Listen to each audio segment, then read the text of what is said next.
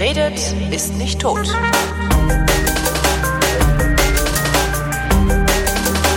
Seit gefühlt zwei Jahren lese und höre ich ständig irgendetwas über die Volksbühne und dass alles ganz schlimm ist mit dem neuen Intendanten der Volksbühne, Chris Derkon und hin und her und raus und rein und rauf und runter und irgendwie geht mir das alles total auf den Keks und ich habe festgestellt, dass es mir wahrscheinlich auf den Keks geht, weil ich überhaupt nicht verstehe, worum es geht.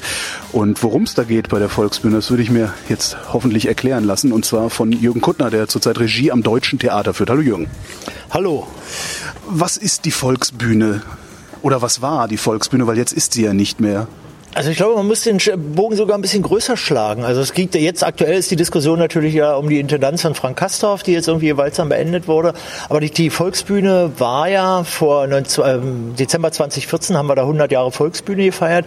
Die hat ja eine lange Tradition und war aus dieser Tradition heraus schon immer ein besonderes Theater. Also man Theater um die Jahrhundertwende, um 1900 rum, waren gewissermaßen privatwirtschaftliche Unternehmungen. Mhm. Da hat man irgendwie ein Stück gemacht, gespielt und an der Kasse das Geld verdient, bla bla, so das ganze Zeug.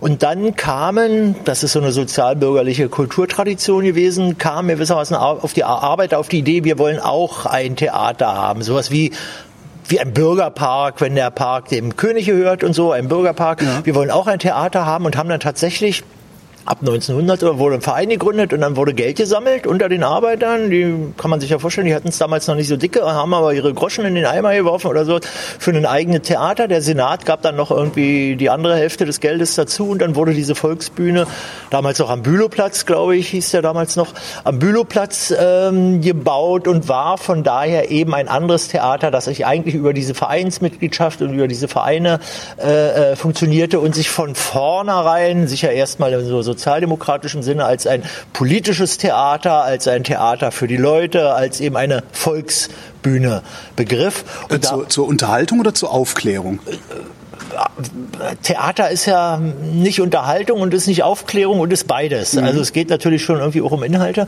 Und daraus entwickelte sich dann eine wirklich interessante und in gewisser Weise auch einzigartige ähm, ähm, ähm Theaterlinie. Ich habe das immer, also einer der berühmtesten, wichtigsten Regisseure in den 20er Jahren war dann Erwin Piscator, der dann anfing mit politischen Revuen, also wirklich dezidiert politisches Theater und ästhetisch irgendwie in gewisser Weise avantgardistisch, der den Zuschauerraum leer räumte, die, das Publikum Chöre mitsprechen ließ, der riesige Juriste dahin baute, Filmprojektionen und also so richtig im Grunde extrem modern, extrem avantgardistisch äh, von der Ästhetik her und gewissermaßen mit einem klaren politischen Anspruch. Also haben die, haben die Leute das verstanden? Die Leute haben mitgemacht. Das war schon, ja, das war irgendwie erfolgreich. Das war schon irgendwie toll. Und ich fand, dachte dann immer, dieses, es gibt so Orte, man kennt ja Sheldrake, so morphogenetische mhm. Felder, dass die Volksbühne so ein Ort mit Gedächtnis ist. Es ging dann, dann kam sich ja Nazi-Zeit und so bla bla, aber dann taucht auf einmal so eine Figur wie Benno Besson, dieser Schweizer Sozialist in der DDR auf, der dann da natürlich naturgemäß auch seine Schwierigkeiten hatte und auch nochmal ein anderes Theater machte, ein im guten Sinne auch Volkstheater, wo jetzt also nicht der Saal wird dunkel, der Vorhang geht hoch, der Schauspieler tritt an die Rampe und äh, äh, lässt kostbare Textperlen äh, äh aufs Publikum herabregnen, sondern wirklich ein Remi-Demi-Theater, wo das ganze Haus bespielt wurde, die Kantine, die Garderoben, die Kassenhalle vorm Theater wurde gespielt, auf der Bühne wurde gespielt oder sowas. Dieses Spektakel nannte er das. Und das, also, das hat in der DDR funktioniert? Also das, weil, äh, bei uns im Westen ist ja immer angekommen, da durfte man ja nichts. Das hat super funktioniert. Also der hat ja nur seine Schwierigkeiten gehabt, aber egal das. Und das waren eben dann auch politische Texte, das war Heiner Müller und so eine Geschichten. Und dann, daneben war es dann äh, natürlich wirklich auch ein, ein wirkliches, nicht nur, aber dann auch eminent politisches und ästhetisch interessantes Theater. Meine, meine ersten wirklich Theaterschockerlebnisse, also so wie man, weiß ich, wie man zum ersten Mal Heavy Metal hört und weggerissen ist oder irgendwie so. Auf diesem Level, waren wirklich ein Stück von, zwei Stücke von Heiner Müller, die Schlacht, das war irgendwann Anfang der 80er Jahre, äh, der Auftrag, den er im dritten Stock gemacht hat, wo dann der Schauspieler ans Fenster geht, das Fenster aufreißt und den Luxemburgplatz runterbrüllt, die Revolution ist verraten und so, das war natürlich natürlich unerhört so im Osten und wild und stimmte und war toll. Und eine andere Inszenierung Und das von. ging? Das ging, Also da- ja, da- das ging. Theater war ja auch immer irgendwie Freiraum. Und Okay. The- Theater ist heute auch noch ein Freiraum, aber auch ein Raum, den man sich nehmen muss. Das machen ja für, mein, für meine Ansicht viel zu wenige Theater in Deutschland überhaupt. Die versuchen dann immer ordentlich zu sein, das Abo-Publikum nicht zu verbrennen, Gefällig- irgendwie ein bisschen aktuell schön, zu ja. sein. Wir müssen jetzt ein bisschen Migrantentheater machen Mhm. und dann übermorgen machen wir wieder Kampfhundtheater und dann machen wir AIDS-Theater und immer so Skandal, um so am Zeitgeist dran zu bleiben. Aber da kommt man ja als Theater mit dieser Produktionsweise immer zu spät, weil das ist dann schon immer ein Jahr durch, bevor Klingt man dann bisschen- irgendwie so ein. Statement Ja. dazu machen kann, genau. Und dann kam eben 92, dann war das Theater, die Volksbühne auch so ein bisschen äh, am Arsch in den späten 80er Jahren, Anfang der 90er. Dann kam auf einmal dieses wilde, junge Team Was, um was, heißt, Frank was heißt am. Arsch? Also wie, wie Ach, am war dann langweilig, passierte irgendwie nicht, war Hm. ein bisschen Schlaf, lief so unter, unterhalb des Radars. Also jetzt sagen wir mal für Leute, die irgendwie Theater interessiert Ja. sind, die irgendwie auch diese politischen und ästhetischen Sensationen erleben wollen und die überrascht werden wollen und nicht sehen, was sie schon kennen. Mhm. So war das irgendwie so müde, so wie Kinder mehr hingegangen, spielte keine Rolle.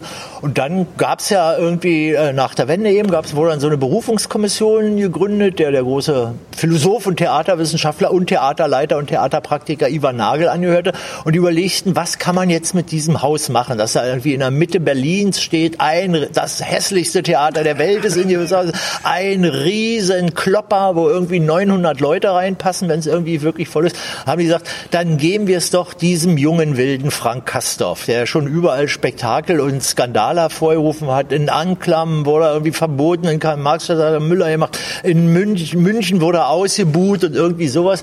Und mit dem Satz, die sind dann in drei Jahren tot oder berühmt. Und jetzt sind sie seit 25 Jahren quasi wirklich berühmt. Und der Kastorf wenn man so will, also hat, glaube ich, zwei Sachen sind da zu beschreiben. Und Kastorf meint jetzt immer Frank Kastorf und äh, Bert Neumann, der wirklich als Bühnenbildner extrem für die ästhetische Präsenz, diese Plakate, seine Bühnenbilder und sowas, eine wirkliche Ausstrahlungskraft hatte. Und dann natürlich die Leute, die ja mitgearbeitet haben, Christoph Marthaler und äh, äh, äh, Kresnik mit, mit seinem Tanztheater. Und, also so, äh, ich meine dann immer, äh, meine dann immer alle. Und denen ist es gelungen, wirklich so diese Theaterschwelle. Du hast ja selber gesagt, du gehst nicht so häufig ins Theater. Das ist ja dann schon, dann muss man doch ins Theater gehen, dann muss man sich ordentlich anziehen, dann steht man draußen, hält so sein Sektflötchen in der Hand und dann geht man irgendwie rein, dann geht der rote Vorhang auf, dann tritt der Scha So, da hat er einfach die Schwelle total gesenkt. Da wurden Filme gezeigt, da fanden Konzerte statt. Ich kann mich erinnern, dass irgendwie zehn Jahre lang immer zu Weihnachten The Fall gespielt haben. Also auch nicht das, was man sich so jetzt so unter Theater vorstellt.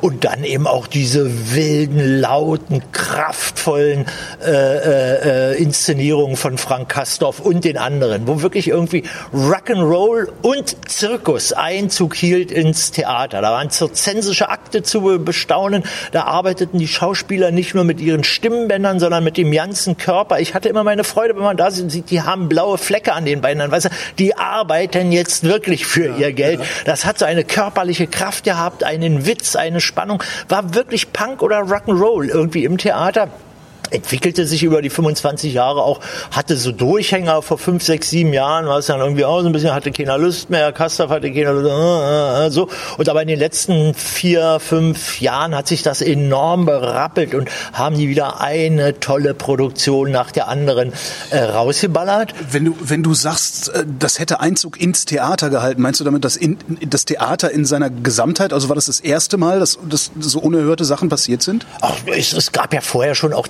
Zadek hat sowas auch in Hamburg gemacht oder irgendwie sowas, aber es waren dann immer so einzelne Inszenierungen oder mal ein Jahr oder irgendwie sowas. Und hier hat er so eine Kontinuität über 25 Jahre gehabt, die wirklich gelebt hat, die sich auch verändert hat. Also er fing an mit diesen ganz wilden Stücken, äh, Clockwork Orange oder die Räuber und Gitarre auf der Bühne und so Remi Demi. Und dann, dann wurde ihm das ja irgendwie irgendwie auch langweilig und dann ging so diese große Russenphase los mit Bulgakov und Dostoevsky und die Abende wurden länger und so Geschichten. Also das ist einfach das, was da irgendwie stattgefunden hat. Und dann kam im Grunde völlig überraschend aus dem Nichts dieser unsägliche Tim Renner, der im Grunde wie, wie ein Theater-Taliban ist. Also so wie in Afghanistan da diese Buddha-Statue zerstört werden musste von den Taliban, hatte er sich auf die Fahnen geschrieben, die Volksbühne kaputt zu machen, unter der Maßgabe der Modernisierung mal was anderes. Kulturstaatssekretär war er zu der Zeit hier in Berlin. Kulturstaatssekretär ne? war er damals. Auf den, auf den, seinen Wahlplakaten haben sie ja das R immer, das Beinchen vom R immer weggestrichen mit roten Filzstiften, so dass dann immer Penner da stand. Das ist durchaus, im Grunde ist das, finde ich, viel zu harmlos und viel zu, viel zu soft, um äh, zu beschreiben, was da, ich glaube, der Begriff Theater-Taliban ist da irgendwie wirklich, wirklich richtig. Und wie, wie, wie konnte der sich das überlegen? Also wenn die Volksbühne doch so gut gelaufen ist und so besonders war, wie kann ein einzelner Mensch äh, das überhaupt hinkriegen, so ein Ding dann ja. Es ist die Verantwortungslosigkeit und die irre Dummheit äh, der Berliner Kulturpolitik, dass das so stattfinden konnte. Das ist wirklich, es ist eine reine Hinterzimmerentscheidung. Man hätte ja sagen können, 25 Jahre Kastorf sind genug, was Quatsch ist. Weil die eigentliche Kunst, weil viele Leute, Mann, jetzt hat er 25 Jahre gemacht. Das ist doch eine Leistung. Das ist einzigartig in Deutschland, dass ein Theater so lange, so kontinuierlich arbeitet. Eine normale Intendanz dauert vier Jahre, dauert vielleicht acht Jahre, zehn Jahre und da muss aber mal was Neues her, dann ist es irgendwie müde. Und dieser Ort war bis zum Schluss lebendig. Und dann kommt ein Kulturstaatssekretär, der null Ahnung von Theater hat. Ich habe mich mit ihm mal unterhalten. Seine Volksbühnenerfahrung bestand darin, dass er dann da irgendwann in den 90er Jahren haben die ja manchmal so Techno-Partys auf der Bühne gemacht. So Samstagabend, Vorstellung zu Ende, ab elf kann man dann da irgendwie tanzen. Das war seine Erfahrung von Theater, mit der Volksbühne, von Theater überhaupt. Also es ist eine grandiose Dummheit. Und wenn man irgendwie, wenn Kohl immer sagte, die Sozen haben keine Ahnung vom Geld, dann muss man sagen, von Kultur aber definitiv auch nicht. Das haben Herr Müller als damals Bürgermeister und äh, Kultursenator und sein Kulturstaatssekretär Tim Renner äh, deutlichst unter Beweis gestellt. Und das dann noch haben, die, eine, haben die denn gar nicht mit sich reden lassen? Ach, also auf eine ganz schäbige Weise noch. Ich erinnere mich an diese 100-Jahr-Feier, 30. Dezember 2014. Da war die Volksbühne war leer, eine Riesentafel, Festtafel auf, alle waren da, also Publikum, Presse war da, alle Mitarbeiter feierten 100 Jahre, 100 Jahre Volksbühne und dann entblödete sich dieser Tim Renner, entblödete sich nicht aufzustehen und als Trinkspruch auszustoßen auf die nächsten 100 Jahre Volksbühne, auf die nächsten 100 Jahre Kastorf und hatte an dem Punkt schon einen Mann neben sich, so weiße Haare, weißer Bart, dieser Tuareg-Schal, den keiner kannte, der quasi der zukünftige Intendant war. Er gratuliert verliert Kastorf im Angesicht seines völlig unbenannten Nachfolgers, wünscht ihm weitere schöne, erfolgreiche 100 Jahre, um dann sechs Wochen später zu sagen, der neue Intendant heißt jetzt Chris Derkon. Und da bestimmt ein Kulturstaatssekretär, der null Ahnung von Theater hat, wirklich keine Ahnung, bestimmt einen Mann zum Intendanten dieses aufregendsten deutschen Theaters, äh, äh einen Intendanten, der auch keine Ahnung von Theater hat. Also wirklich zwei Idioten unter sich. Naja, das, ähm, und wirklich eine Entscheidung gebetet, das gab keine Diskussion, es gab keine, keine Kommission, es gab offensichtlich keine Beratung, gar nichts. Wie läuft denn sowas normalerweise? Also wie wird normalerweise der Intendant in einem Haus bestimmt? Es gibt, glaube ich, unterschiedliche Wege, aber bei so, einem, bei so einem wichtigen Haus, und man muss ja wirklich sagen, die Volksbühne hat sich ja, ist ja in den 25 Jahren wirklich das ich glaube, man wirklich, man greift nicht zu groß, wenn man sagt, das weltbeste Theater geworden. Es ist in Deutschland so wie unbestritten, unbestritten das beste Theater. Ich habe es ja selber erlebt. Ich mache ja auch woanders Theater und gucke auch woanders Theater. Es war ja irgendwie auch eine Pest schon in den 90er Jahren, wie die alle anfingen, Volksbühne zu kopieren. Wie dann überall Berts Container, der hat ja dann hier so eine Baucontainer auf die Bühne gestellt als Bühnenbild. Also die Container gesehen, also die Sperr, Sperrholzplatten und äh, standen dann überall rum.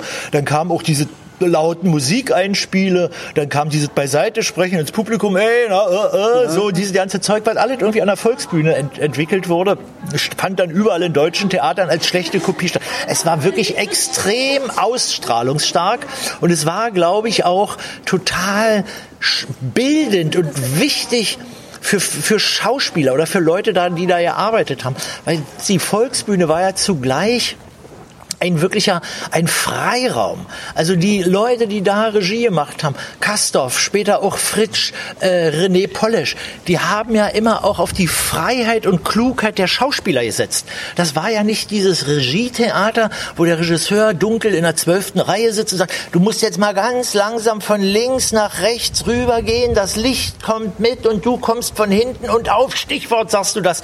Sondern der hat irgendwie, Kastorf hat die, Pro, hat die probt, dann hat er Szene eben mal geprobt und und dann hat man sie bei der Premiere wieder gesehen. Und da wurde irgendwie diese, diese trainierte, diese zirzensische, diese auf die Klugheit der Schauspieler gesetzt, dass die das dann irgendwie greifen und die haben es immer geschafft. Und das ja, dazu, ist haben sie, dazu haben sie es ja auch gelernt, oder? Also naja. Schauspieler werden heißt ja nicht Fresse halten, Marke treffen, Text auswendig können. Doch. Normalerweise. Nein, ist jetzt irgendwie ein bisschen zugespitzt. Aber ich wollte nur sagen, das ist wirklich eine andere Form von Theater. Es ging mir in den 90er Jahren immer so, dass ich überhaupt nicht wusste, sind das jetzt gute Schauspieler oder sind es nur gute Typen? Ja. Weißt du, so die, weil die, weil da war das immer, das waren nie die Verwandlungskünstler, sondern die haben ihre Erfahrungen, ihre Intelligenz, ihren Punkt mit auf die Bühne gebracht. Also wirklich auch ihre Lebenserfahrungen. Und das ist im Theater extrem seltsam zu sehen, weil das wird viel zu viel als so Handwerk begriffen, weißt du? dass man den Text verständlich mit so einer inneren Überzeugung, die einem, die einem dann auch geglaubt werden soll, rüberbringen kann. Und da standen Leute, weil wie Mark Hosemann, wie Herbert Fritsch, die schon alle irgendwie auch ein Leben hatten, was jetzt nicht Schauspiel, Abi, Schauspielschule mhm. äh, auf der Bühne stehen, sondern irgendwie ein eigenes Leben, einen eigenen Lebensanspruch, eine eigene Erfahrung, politische Erfahrung oder so. Äh, Wutke, das haben die so mit auf die auf die Bühne geschleppt und war da irgendwie zu sehen. Und dann natürlich wirklich auch irgendwie diese extreme Klugheit äh, so eines Kastorfs, der auch immer wieder Stoffe entdeckt, der irgendwie ein Geschichtsbewusstsein hat. Das ist doch irgendwie auch so. Also ich meine, dieses letzte, ich war wirklich irgendwie hin und weg. Also diese Idee, er macht Faust, letzte große Inszenierung Faust, wo man denkt, klar, Faust habe nur ach Philosophie, mhm. da, studiert und sowas, kann man irgendwie alles machen und spiegelt das oder setzt das aber eigentlich vor diesen vor diesen Kolonialkrieg in Algerien. Also das spielt dann da irgendwo in einer Bar, da stehen quasi französische französische französische äh, Kolonialfaschisten rum und dann läuft ein Film dazu und das so als als als Hintergrund, also das so als so ein ein ein, ein äh, eurozentristisches Stück irgendwie ja. auch zu also so ich kann das jetzt gar nicht interpretieren, will das irgendwie gar nicht auflösen, aber diese Klugheit ist nirgendwo anders in einem Theater in Deutschland äh, zu beobachten und dann fanden da eben auch Entwicklungen statt. So eine Figur wie Christoph Schlingensief, der seitdem er tot ist ja ein Heiliger ist, ja. also auch unter CDU und allen, weißt du, Kohl, hätte er nicht sagen müssen, sagt er nicht, aber oh, ein ganz großer Künstler, der ist da möglich geworden mit allen Auseinandersetzungen. Ich kann mich noch äh, an seine zweite Inszenierung erinnern, die unglücklicherweise irgendwann zu Silvester lief und die wirklich ein Schock und ein Horror war und wo alle total frustriert nach der Premiere, der macht hier nie wieder was, das wollen wir nie wieder. Und der hat sich da durchgesetzt. Also es gab auch oft, das war jetzt nicht nur Eierpupeia, sondern da haben sich auch Sachen durchgesetzt.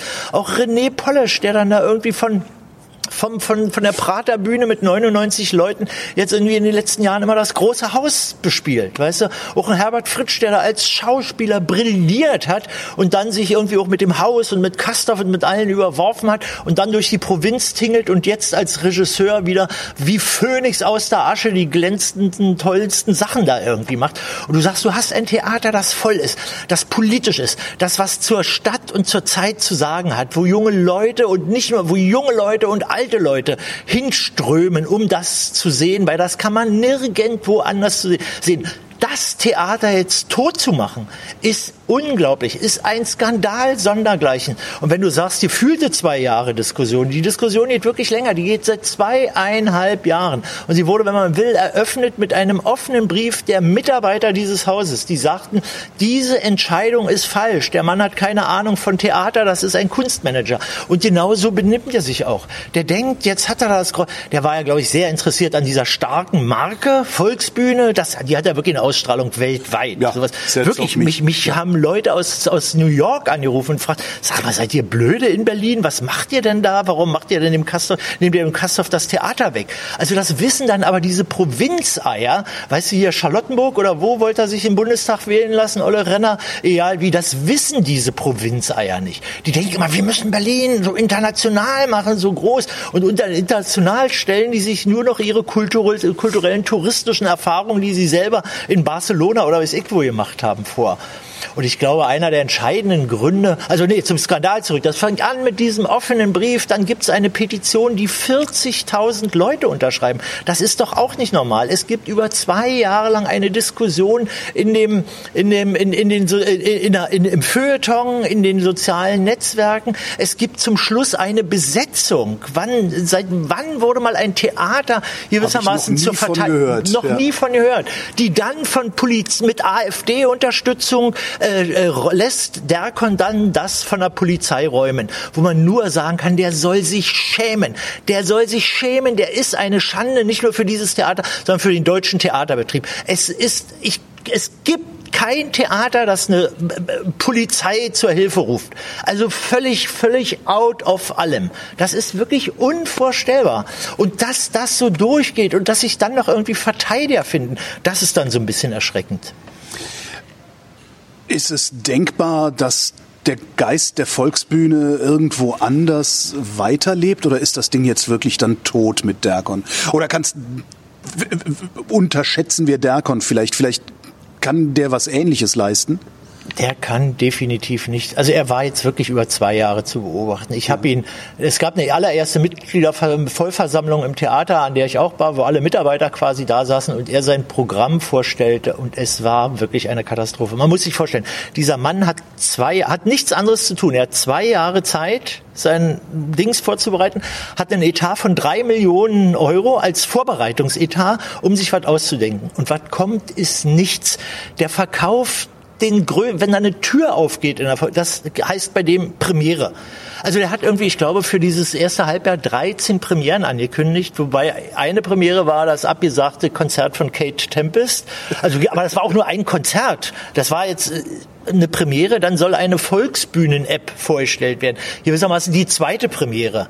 Dann spielt ein Stück von Susan Kennedy, woran die jetzt schon auch, glaube ich, ein halbes Jahr probt soll drei Aufführungen in der Volksbühne erleben. Also das ist, das, ich meine, ich war doch selber völlig geplättet. Man schlägt die Berliner Zeitung auf oder irgendeine Berliner Zeitung. Da ist so, nebst da so eine, so eine Anzeigenbeilage Berliner Bühnen. Da stehen dann mhm. die Theater und dann darunter was stattfindet und dann siehst du da BE, Premiere, Uraufführung, Premiere, Vorstellung, Vorstellung, Deutsches Theater, Premiere, Vorstellung. Und dann guckst du die Spalte Volksbühne, September 0, 0, 0, 0, 0, 0, keine einzige Vorstellung im, in diesem wunderbaren Haus. Und im Oktober genau dasselbe. Keine einzige Vorstellung. Nach drei Millionen und zwei, äh, zwei Jahren Vorbereitungsetat. Und wenn man dann das Berliner Ensemble sieht, wo es ja auch einen neuen Intendanten gibt, wo man sich auch fragt, warum gab es denn da eigentlich keine Proteste? Also äh, es scheint ja doch irgendwie auch einen Grund zu haben, dass Leute so protestieren, sind ja nicht nur irre. Naja, äh, die, die Ossis wollen ihr Theater behalten. Das ist ja so der, der das hätte man, der davon Das hätte man, hätte man beim Berliner Ensemble ja genauso sagen können. Erstens ist es auch in Ostberlin situiert, mhm. ist irgendwie Bertolt Brecht hat da in Ostberlin irgendwie sein Theater gemacht. Das war ja auch unter Peimann immer voll. Der hat sein Publikum gehabt, von dem glaube ich auch ein nicht geringer Teil äh, Ostler war. Und dann ist das Missverständnis, dass die Volksbühne ein Osttheater gewesen sei. Das ist völlig Stand Quatsch. oben drauf stand oben drauf als ich glaube das ist wahrscheinlich auch einer der Gründe dass sich diese neue diese diese sich Kulturpolitiker nennenden Backpfeifengesichter das als eine die ja dann immer alle aus dem Westen kommen müssen natürlich aus Westberlin kommen müssen es als eine irre Kränkung empfunden haben. Dass da in der Mitte war aber mal Ostberlin dass da in der Mitte ein Haus steht wo Ost drüber steht. Das haben die glaube ich als totale da haben die auch das das ist ja auch diese Einvernahme. Ich fand ja weißt du eh, 50, 40 Jahre lang war ja der Berliner Fernsehturm immer Ulbrichts Telespargel. Ja. Also es war, oh, wollte man ja, ja, nicht. Und jetzt, wo es uns gehört, weißt du, ist das immer das Schild von Berlin für den RBB oder was ich was, Kreisen, Hubschrauber um die Kugel rum. Wir zeigen den Alex wie die wilde Straßenbahn. Das ist unser neues Berlin. Weißt du, so, wo du denkst, ihr Wichser. Also das ja. muss man sich dann irgendwie so unbedingt noch holen. Und dieses Ost ist im Grunde ist jetzt stehen geblieben. Das stand, Warum stand das überhaupt da? Das stand aus einer Inszenierung. Das war der gute Mensch von Sichuan. Das spielt über weite Strecken in einer Zigarettenfabrik Anfang der 90er. Und dann war ja eine interessante Zigarettenmarke an West. Ah. So, West. Das war natürlich maueroffen. Jetzt ja. kann man West rauchen, jetzt kann man im Westen fahren. West, West, West. Und dann haben die gedacht, wie sollen unsere Zigarettenmarke heißen? Ost. Und dann haben die wirklich so eine, so eine, so eine Überzieher für Zigaretten gemacht, konnte man drinstecken und dann hieß die Marke quasi Ost. Und dann haben die das eben auf ihre Zigarettenfabrik Volksbühne da oben Ost draufgeschrieben. Und dann blieb das da eben stehen gesehen. So wie das Räuberrad. Das war ja eigentlich auch aus dieser Inszenierung von Kastorf. Die Räuber, da haben die dann so Gaunerzinkenbuch, bla bla, mhm. was heißt das? Und sagt, man, das ist so ein cooles Logo. Und dann ist es irgendwie Logo geworden und ist dann, hat dann mit der Inszenierung in gewisser Weise nichts mehr zu tun gehabt, aber hat schon irgendwie so seinen, seinen Grund gehabt. Aber dass diese drei Buchstaben, die, die dann irgendwie so tief in ihrer, in ihrer Provinzseele treffen, das hätte ich mir irgendwie auch nicht vorstellen können. Aber das war, glaube ich, einer der ganz starken Gründe.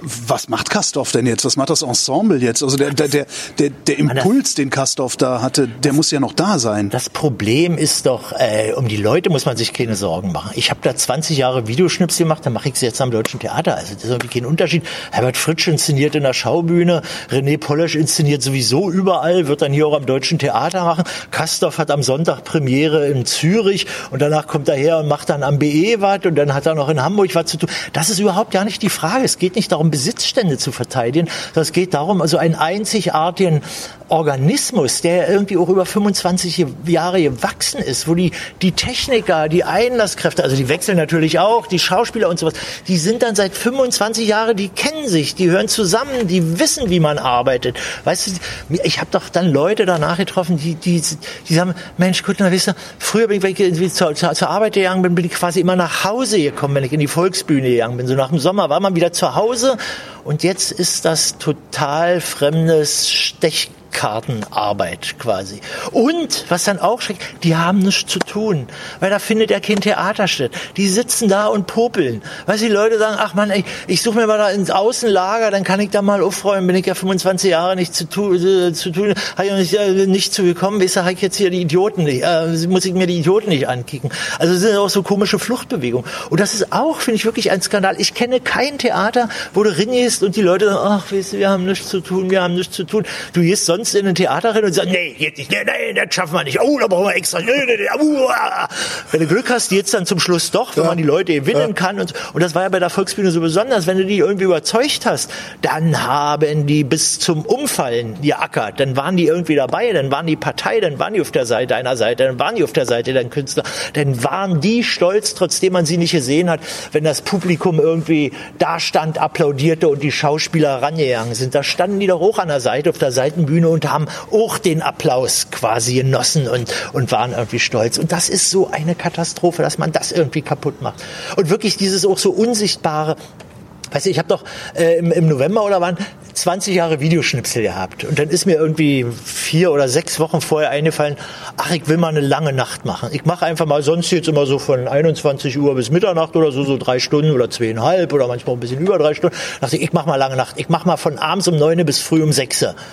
Und dann sofort, nee, das, Mensch, was, da brauchen wir eine zweite Ski und so. Und dann, mm, mm. und dann merken die schon eine geile Idee. Das können nur ja. wir. Weißt du, das kann man hier machen oder so. Ja, und danach Frühstück im roten Salon für die, die noch da sind und so. Mal sehen, was passiert. Weißt du, so. Man weiß ja nicht, ob da überhaupt, also, dass da jemand kommt, ist irgendwie klar, aber wie lange bleiben die? Was ja. ist denn früh um halb drei? Was ist denn um vier? Ist da noch jemand da oder so? Weißt du? Und dann war das Haus da immer noch halb voll. Also, es war am Anfang brechend voll, aber da kamen noch, weiß ich nicht, um zwei oder um drei Leute. Und als es Schluss war, waren da noch irgendwie, war der Saal noch gut gefüllt. Also jetzt nicht voll, aber noch wirklich gut gefüllt und mehr als die Hälfte.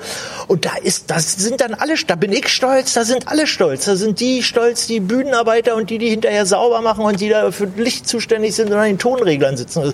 Das ist ein ganz besonderer Ort gewesen und wirklich das wirklich das beste Theater der äh, Deutschlands. Also wirklich stilprägend. Auch das ist sowas wie, wie Nirvana oder wie Iggy Pop oder äh, wie Iggy Pop, wo man, weißt du, da können wir auch so, Mann, der macht jetzt schon 30 Jahre, muss ja. soll doch mal aufhören, oder mal andere ranlassen. Ja. Der steht da mit nacktem Oberkörper und zernarbtem Körper und macht immer noch seinen Punk oder sowas. Und so ein, so ein Laden war irgendwie die Volksbühne. Weißt denkst du, das ist das Irre. Denkst du, das ist nochmal zu retten? Ich, ich weiß es nicht. Ich glaube nur, wenn man wenn Derkon jetzt bis zum Ende der Spielzeit macht, dann werden alle sagen, hm, war ja nicht so doll, aber eine zweite Chance hat jeder verdient, dann macht ja. er noch eine zweite Spielzeit und dann ist es im Arsch. Dann holen sie, da gibt's kein Theater, aber dann holen sie quasi einen stellvertretenden Oberspielleiter aus Doberluch-Kirchhain, machen den zum Intendanten und fangen mit so Reklamliteratur, wo man dann auch immer die Schüler hinschicken kann und sowas, irgendwas an. Eine junge, schöne Schauspielerin steht dann da und dann wird's irgendwie funktionieren. Aber der Geist ist weg, das Ding ist dann irgendwie zerstört zerstört. Und ich glaube, die haben es auf die Zerstörung angelegt, dieser SPD-steuergeführte Senat. Was denkst du, hat Derkon für eine Vision für dieses Theater? Glaub, hat er überhaupt eine? Also ich glaube, der hat keine Vision. Der hat, der Derkon ist so eine, so eine Figur wie im Managementbereich Thomas Middelhoff. Ja. Weißt du, der sagt, wir müssen jetzt hier den Konzern umbenennen in Arcandor und ich werde mal, ach, da soll wieder Stau auf der A Dings da sein, muss ich mit muss ich einen Hubschrauber nehmen und so und verspricht Renditen und ganz groß und wir legen das hier zusammen und führen das richtig ins digitale neue Zeitalter und machen das und das und das. Was übrig bleibt, ist null. Der sitzt dann im Knast und kann da nicht aufhören anzugeben und schreibt, sitzt in der Justizvollzugsanstalt Bielefeld und vergleicht das mit Guantanamo. Weißt du, und genau so ein Typ ist der Bergkon. Der ist ein Blender, erzählt erzählt und lügt und ist total wetterwendisch. Also das Lügen war schon in seiner ersten Vorstellungsrunde zu sehen, wo er dann nicht mal den Namen von Einar Schläf kannte, sondern der hieß dann immer Reinhard Schläf. Und dann erzählte er, dass er irgendwie ganz großer Verehrer von Frank Kastorf ist. Er war einmal in der Inszenierung von Kastorf und zwar in München und ist da in der Pause gegangen, weil die Kastorf-Stücke dauern ja immer so lange.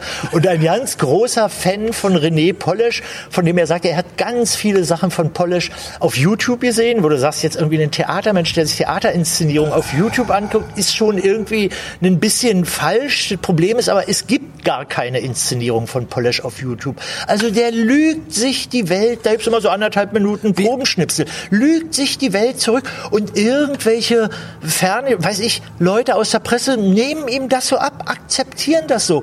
Die akzeptieren das, dass ein Konzert als Premiere gilt, dass die Vorstellung einer Volksbühnen-App als Premiere gezählt wird.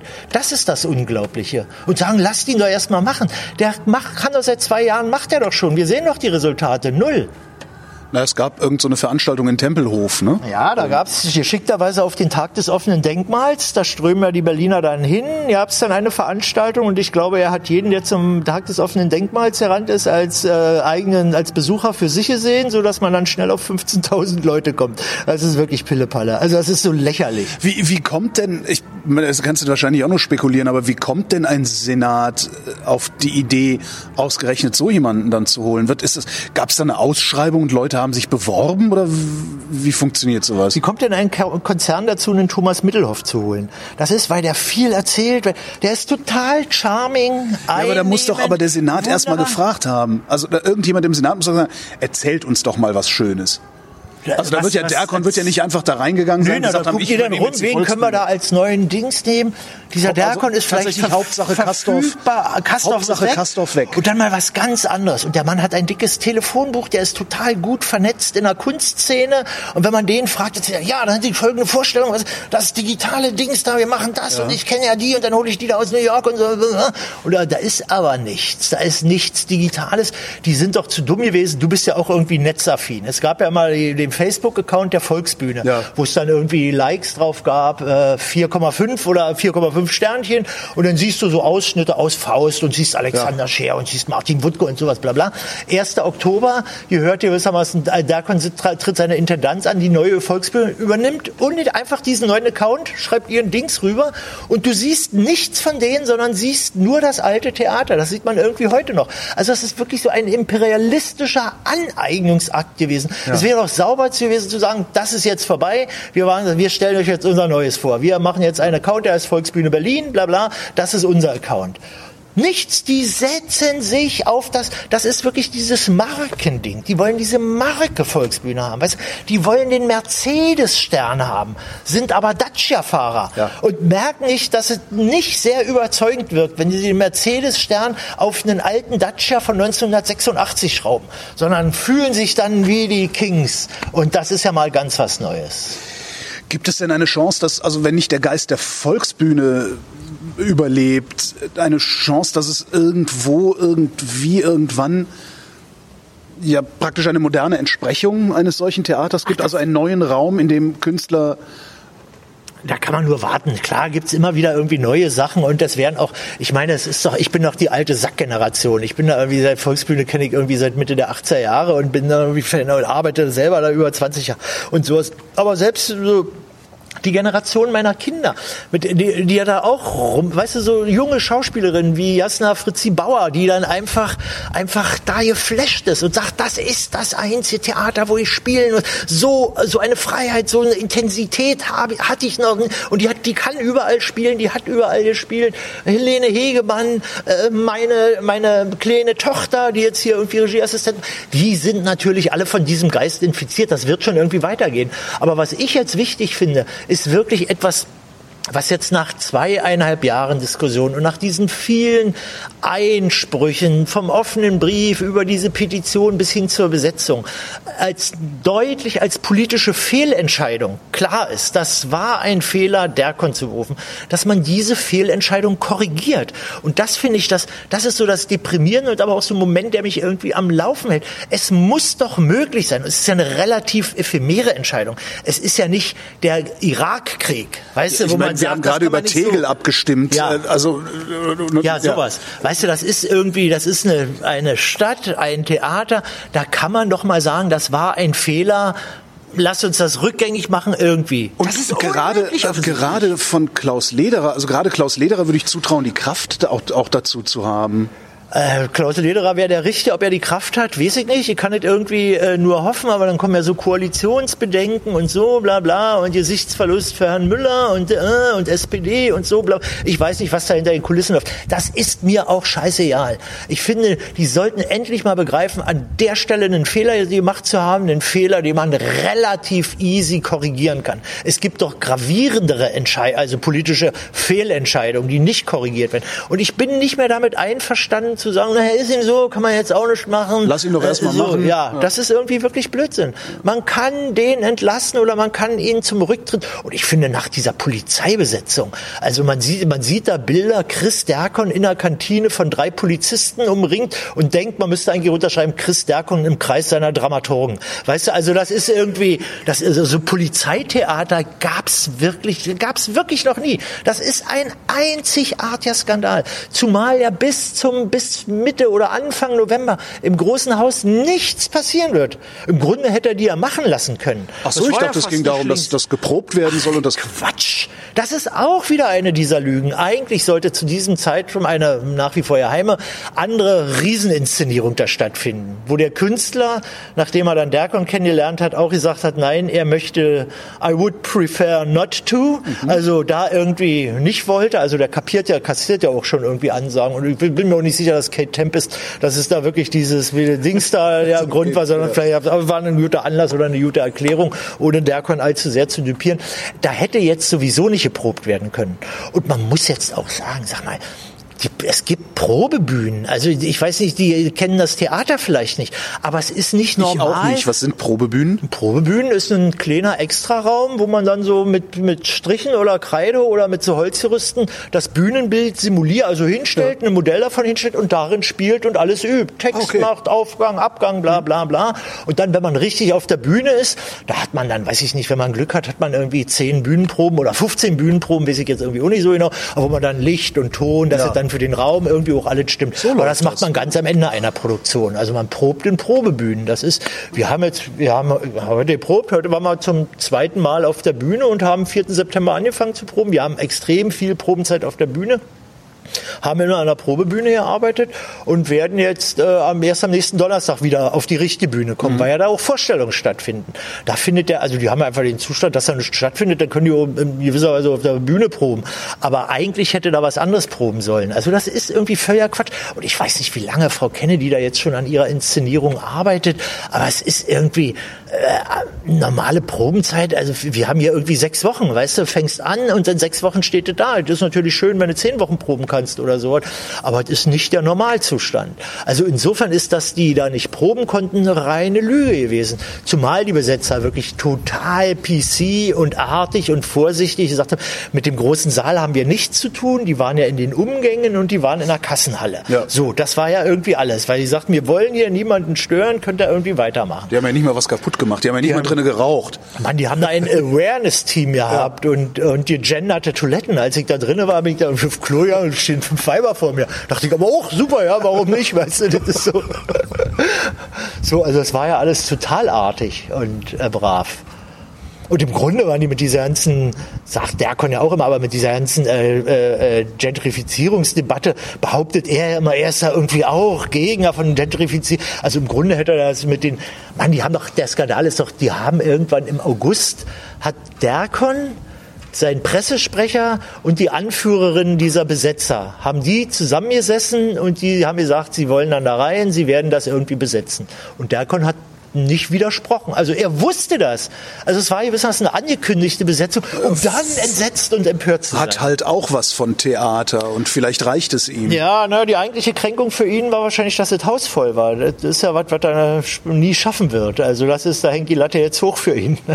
Also als ich da ankam, war irgendwie, ich habe ja Schnipsel gemacht, aber nach, nach dem Schnipsel irgendwie um eins oder halb zwei dann noch zur Volksbühne gefahren und war sofort glücklich, dass eine riesenlange Schlange von jungen Menschen da vor dem Dings. Ich musste mich da irgendwie rinschummeln und drinnen war so die übliche, wie, wie, wie so in den 90er Jahren in der Volksbühne, wenn Premierenpartys waren, weißt du, dann hast du immer, da stand immer so Leute, warst du drinne? Nee, also in der Vorstellung, warst du drinne? Nee, auch nicht. Aber Party ist geil, weißt du, da Party, ja. so Jungvolk. Aber super, weil irgendwie ein Kraftort irgendwie auch war, ein Ausstrahlungsort, ein cooler Ort und, und genau diese Atmosphäre hat man dann da irgendwie wieder gehabt. Gibt es denn eigentlich irgendeine politische Unterstützung in dieser Stadt, also irgendeine Partei, ja, die auf Seiten der Volksbühne noch kämpft? Am ehesten die Linke also die Linken naja, schon. Er ist gerade Kultursenator. Ne? Ja, ja, ja, aber der hat ja natürlich auch nicht so ganz ja. freie Hand, aber ich habe den Eindruck, der mutigste aber er könnte lauter sein. ist er auch nicht.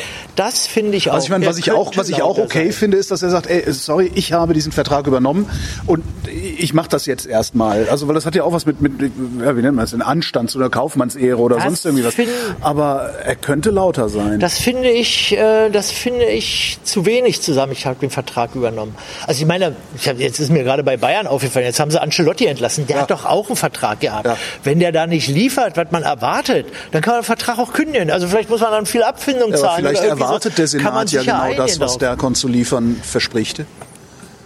Das, das wäre das Allerschrecklichste, dass der Senat genau das haben. Ja, vielleicht haben, wollen die auch das Haus zumachen. Vielleicht wollen die da auch ein neues äh, Bikini-Haus draus machen mit Boutiquen drinne und total stylisch Mode oder weiß ich was. Vielleicht wollen sie auch ein Schwimmbad draus machen. Ich weiß es nicht. Jedenfalls Interesse an Theater scheint dieser Senat definitiv nicht zu haben. Und ich finde es wirklich so einen doppelten Skandal. Das ist ja jetzt so von, von daher, wo gesagt, so eine sozialdemokratische Arbeiterverein gründet sich, will so ein eigenes Theater haben. Das steht total in der SPD-Tradition. Ja. Im Grunde sollte die SPD, selbst wenn sie Kastorf schrecklich finden und das alle zu laut ist und der Kartoffelsalat und so radikal muss man ja nicht sein, sollten die doch begreifen, dass er doch irgendwie eher in dieser Tradition steht. Und sie machen jetzt den Ausverkauf an so einen neoliberalen Kunstmanager, der außer einem dicken Telefonbuch eine Menge Kontakte und Erfahrungen im Geld akquirieren bei belgischen Brauereien oder Modeinstituten oder sowas nichts zu bieten hat. Das hat, ist. Hat Kastorf sich irgendwie unbeliebt gemacht denn eigentlich? Naja, das Volkstheater, Volksbühne war immer ein Theater, das gewissermaßen die Hand, die sie fütterte, in die hat sie reingebissen. So ja. klar hat Kastorf sich irgendwie auch immer unbeliebt gemacht. Andererseits ist er jetzt auch nicht äh, auch kein, kein, kein Hater oder kein derart der Punker, dass er da Wovereit in den Kaffee gepinkelt hätte oder sowas. Das ist ja nicht. Aber ich glaube, seine diese, Polit diese theatralische Arbeit äh, im politischen und im ästhetischen Sinne, das ist so für die die Provokation gewesen. Ich glaube, die denken, Mensch, Theater liegt so ganz in der Mitte, wisst ihr, ringsrum machen so die Boutiquen auf, dann steht da der Surkamp Verlag und da ist ein Youth Hostel und so. Mensch, wäre doch schön, dass man da immer so, weißt du, so tschechische Reisebusse vorfahren sieht, wo dann Leute so mal eine Berlin Spritztour zwei, drei Tage, ein bisschen shoppen am Kudamm, äh, dann, dann mal Galerie Lafayette und, und abends noch ein bisschen, abends noch mal ein bisschen Theater. Musical in der möglichst ohne deutsche Sprache, sondern wenn die da so ein bisschen rumtanzen oder Englisch, weißt du, so, dann ist es easy, dauert nicht länger als anderthalb Stunden, kann man hinterher noch ein Weinchen nehmen. Ja. Das ist, glaube ich, dieser Stadtmarketing-Gedanke, der inzwischen offensichtlich bei der SPD zum kulturpolitischen Programm geworden ist. Und das ist dann wirklich der Horror und komplett unverständlich. Jürgen Kuttner, vielen Dank. Danke für das Interview. Bis der kommt zu Wort gekommen.